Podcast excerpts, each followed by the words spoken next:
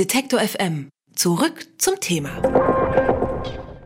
Spätestens seit dem Rücktritt von Andrea Nahles als Partei- und Fraktionsvorsitzende herrscht Chaos in der SPD.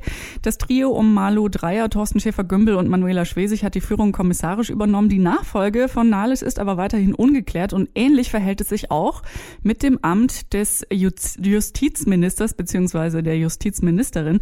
Die scheidende Ministerin Katharina Barley muss äh, zum 1. Juli ersetzt werden, weil sie ja ins Europaparlament wechselt.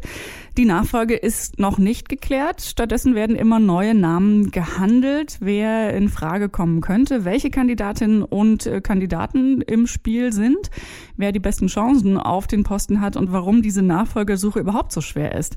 Darüber spreche ich mit Veit Medik vom Spiegel. Schönen guten Tag, Herr Medik. Hallo, grüße Sie. Die Frage nach der Nachfolge im Justizministerium ist ungeklärt und offenbar nicht ganz so leicht äh, zu lösen. Äh, aber der Abtritt von Barley ist der 1. Juli, also schon ziemlich bald, weil sie ja als Abgeordnete ins Europaparlament wechselt. Warum ist es so schwer, einen neuen oder eine neue Justizministerin zu finden? Ja, das ist natürlich, äh, auf den ersten Blick wirkt es irgendwie ein bisschen komisch, weil man denkt, naja, Justizministerin ist ja jetzt eigentlich nicht der schlimmste Posten. Da wird es ja sicher ein paar Interessenten geben und es sollte eigentlich eine schnelle Regelung da geben können. Aber das Ganze passiert natürlich auch nicht im luftleeren Raum, sondern das hat natürlich mit der Situation der SPD zu tun. Es hat aber vor allem mit der Lage der Großen Koalition zu tun, von der natürlich niemand so richtig weiß, wie lange sie eigentlich noch hält. Das heißt, alle die, die sich potenziell dafür interessieren für diesen Posten, müssen damit rechnen, dass sie irgendwie nur ein paar Wochen oder ein paar Monate im Amt sind im Zweifel. Und das ist dann natürlich schon weniger verlockend, wenn man sich diese Aussicht mal vor Augen hält. Aber ist da nicht, überwiegt nicht irgendwo das Verantwortungsbewusstsein, dass man sagt, irgendjemand muss dann vielleicht in den sauren Apfel beißen, also egal wie es äh, um die Zukunft der Großen Koalition steht? Das stimmt. Ich glaube auch, da wird jemand gefunden werden. Ähm, es gibt ja auch schon mehrere Namen, die im Raum sind. Ganz streng genommen muss keiner gefunden werden bis zum 1. Juli, bis zu dem Tag, an dem Katharina Barley definitiv ausscheidet aus dem Amt, weil theoretisch könnte das Amt auch kommissarisch übernommen werden. Das gab es auch schon mal, damals äh, im Jahr 2017 nach der Bundestagswahl, als Andrea Nahles zum Beispiel noch Arbeitsministerin war das Amt aber dann niedergelegt hat, weil sie Fraktionsvorsitzende der SPD wurde, wurde äh, das Amt der Arbeitsministerin dann kommissarisch geführt von einer Kollegin, nämlich Katharina Barley. Das gleiche könnte natürlich jetzt auch passieren, wenn wirklich noch keiner gefunden wird. Dann könnte es eben sein, dass ähm, einer der Kollegen im Kabinett oder der Kolleginnen im Kabinett dieses Amt parallel mitführt. Das geht natürlich auch nicht ähm, permanent, sondern nur für einen gewissen Zeitraum, für ein paar Wochen oder so, bis dann jemand gefunden wird. Aber ich ganz persönlich rechne eigentlich damit, dass da in der nächsten Woche eine Entscheidung herbeigeführt wird von der SPD. Zumindest äh, ist es ja gerade offenbar so ein bisschen äh, Trend, das Ganze von Kommissarinnen und Kommissaren übernehmen äh, zu lassen. Aber wie Sie schon sagen, das kann ja dann immer nur eine Übergangs-, wenn nicht gar äh, nur Notlösung ähm, sein. Ähm, zuletzt sind ja durchaus einige Namen ins Spiel gebracht worden. Nancy Faeser zum Beispiel, sie ist Juristin und Generalsekretärin der SPD in Hessen. Ähm, dann gibt es die bisherige Bildungsministerin von Rheinland-Pfalz, Stefanie Hubig. Den beiden werden ganz gute Chancen ausgerechnet. Gibt es denn noch andere äh, Menschen, die äh, neben den beiden vielleicht noch in äh, Frage kommen? Also wir können ja mal ein paar Namen einfach durchgehen. Sie sprachen ja Frau Faeser an aus Hessen. Sicherlich eine geeignete äh, Figur. Ähm, sie ist, glaube ich, 48, also hat ein, hat ein perfektes Alter, äh, kommt aus einem wichtigen Landesverband, aber hat da natürlich jetzt äh, eigentlich eine ganz andere Aufgabe vor sich. Sie soll ja den Landesvorsitz und den Fraktionsvorsitz von Thorsten Schäfer-Gümbel übernehmen und diesen ja doch sehr kriselnden Landesverband der SPD da irgendwie zu einer neuen Stärke führen. Ähm, und wenn sie sich jetzt vorstellt, möglicherweise nur für ein paar Monate nach Berlin zu wechseln als Justizministerin, dann ist das vielleicht für sie auch nicht besonders attraktiv, weil sie müsste ja letztlich ihr Landtagsmandat auch aufgeben dafür und würde dann im Falle eines Koalitionsbruchs in Berlin irgendwie äh, ziemlich auf Null zurückfallen. Sie wäre dann noch Landesvorsitzende in Hessen. Aber so richtig attraktiv ist dieses Szenario für Frau Faeser eigentlich nicht. Dann haben wir ähm, Stefanie Hubig aus Rheinland-Pfalz, Bildungsministerin. Ähm, für die gilt im Grunde genommen das gleiche Problem.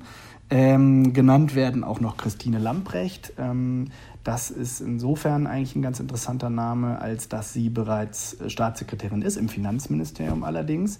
Für sie wäre es also nicht besonders riskant, äh, den Ministerposten anzunehmen, weil ihr politisches Schicksal im Grunde sowieso an der Großen Koalition hängt.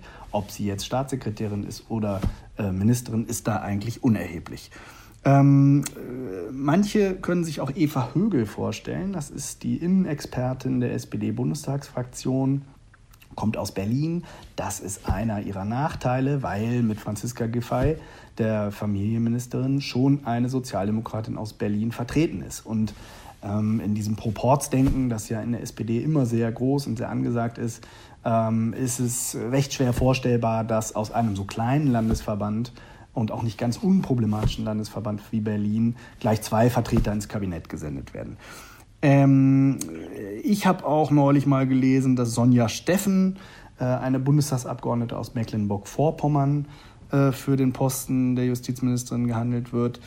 Ähm, ich selbst hab, weiß nicht ganz genau, wie äh, konkret das ist. Ähm, vorstellbar ist es, sie ist Juristin, ähm, sie hat ein Bundestagsmandat, ähm, das sie ja auch nicht aufgeben müsste. Insofern, sie würde darauf zurückfallen im Falle eines großen Koalitionsbruchs.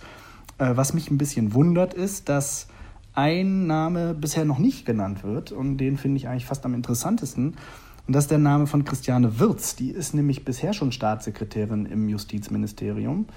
Ähm, sie ist 49 Jahre alt, kommt, glaube ich, aus Nordrhein-Westfalen, weiß, wie man Politik kommuniziert, weil sie erstens mal selbst Journalistin war und dann mal stellvertretende Regierungssprecherin unter Steffen Seibert. Ähm, und sie macht das jetzt seit drei Jahren relativ äh, geräuschlos und äh, professionell und ähm, sie wäre auf jeden Fall ein neues Gesicht, das die SPD da präsentieren könnte im Kabinett. Deswegen, das wäre so ein bisschen mein Geheimtipp. Die Liste ist ja zumindest lang genug, um äh, Auswahl zu bieten und erfreulicherweise äh, auch sehr frauenlastig. Ähm, gibt es denn andere Probleme, wenn Sie sagen, das äh, kleinste Problem ist eine mögliche Verschiebung, die Sie äh, sehen würden? Naja, was heißt Problem? Sie sagen, es ist sehr frauenlastig, das stimmt, das ist aber letztlich ähm, ganz automatisch muss das der Fall sein, weil die SPD sich ja ähm, auf die Fahnen geschrieben hat, ähm, ihre Kabinettsposten paritätisch zu verteilen. Das heißt geschlechtergerecht, Hälfte Männer, Hälfte Frauen. Und dadurch, dass Katharina Barley ausscheidet, muss es also auch eine Frau sein. Das kann sich nur ändern, wenn die SPD sich dazu entscheiden würde, eine größere Kabinettsumbildung ähm, äh, zu machen und da ein paar Figuren hin und her zu setzen und neue reinzusetzen. Dann wäre theoretisch auch denkbar, dass ein Mann für diesen Posten des Justizministers in Frage kommt. Das glaube ich persönlich aber nicht. Problem? Äh, das ist eine gute Frage. Ich glaube, dass sich die SPD vielleicht nicht allzu viel versprechen sollte von dieser Rochade, weil sozusagen wer jetzt Justizminister ist, Justizministerin ist, ähm, wird nicht ähm, äh, über das Schicksal der Sozialdemokratie entscheiden. Ähm, ich glaube, von dieser einzelnen äh, Kabinettsneubesetzung wird nur ein sehr überschaubarer neuer Schwung sozusagen in die SPD oder in die Regierungsarbeit kommen. Ich glaube, dass man das äh, im Endeffekt gar nicht wirklich wird sehen können. Und das ist vielleicht auch ein bisschen das, ähm, das Grundproblem und das Grunddilemma, dass die SPD gerade machen kann, was sie will. Ja, sie ist äh, gerade in einem schweren Tief, sie ist unpopulär und sie strahlt eine Unmodernität aus, ja, die ähm, ihr natürlich auch den politischen Alltag erschwert. Und ähm, obwohl sie natürlich funktioniert in dieser Regierung, obwohl sie auch äh, vernünftige Sachen beschließt und selbst äh, äh, für Dinge einsteht, die von, von dem der politische Gegner sagt, das äh, machen die eigentlich gut, da machen sie äh, professionelle Arbeit. Trotzdem äh, sind sie eben da, wo sie im Moment sind. Und das ist, glaube ich, das Ernüchternde für die SPD gerade. Wie ist dann Ihr Bauchgefühl? Wird es Bewegungen geben in dieser Personalentscheidung noch vor dem 1. Juli oder geht man da unter anderem aus den Gründen, die Sie gerade genannt haben, dass man im Grunde äh, auch nicht mehr viel mehr falsch machen kann, als man ohnehin möglicherweise jetzt schon gemacht hat, dass man sich dann entspannt Zeit lässt? Ich glaube, dass es da bald Bewegung geben wird. Ähm, äh, wenn man sich jetzt mal vor Augen hielte, die SPD würde das noch weiter rausschieben, dann hätte sie ein Sommerlochthema. Und das kann die Partei natürlich eigentlich nicht wollen, das kann die gesamte Bundesregierung nicht wollen, äh, dass sie alle fragen, ja, Moment mal, wird hier irgendwie eigentlich unser Justizministerium geleitet oder nicht? Deswegen glaube ich, dass da bald was passieren wird, möglicherweise schon nächste Woche, weil im Ernst, man braucht ja das Parlament, ähm, um äh, die neue Ministerin auch vereidigen zu können. Und äh, das Parlament hat vor der Sommerpause nicht mehr allzu viele Sitzungswochen. Ich, ich meine, die letzte Sitzungswoche ist in der Woche vom 24. bis 28. Juni. Ähm, Da bin ich jetzt nicht ganz sicher, aber ich glaube, das ist die letzte Sitzungswoche und das äh, hieße, dass die SPD im Grunde genommen äh, vor dem 24. entscheiden müsste, wer, wen sie ins Kabinett da schickt. Und das wäre nächste Woche. Insofern bin ich sehr gespannt, was sich da in den nächsten Tagen tut. Über die Kandidatinnen zur Übernahme des Justizministeriums und deren Chancen habe ich mit Veit Medik vom Spiegel gesprochen. Vielen Dank für die Analyse und für Ihre Zeit. Vielen Dank auch. Unterstützen Detektor FM slash Danke.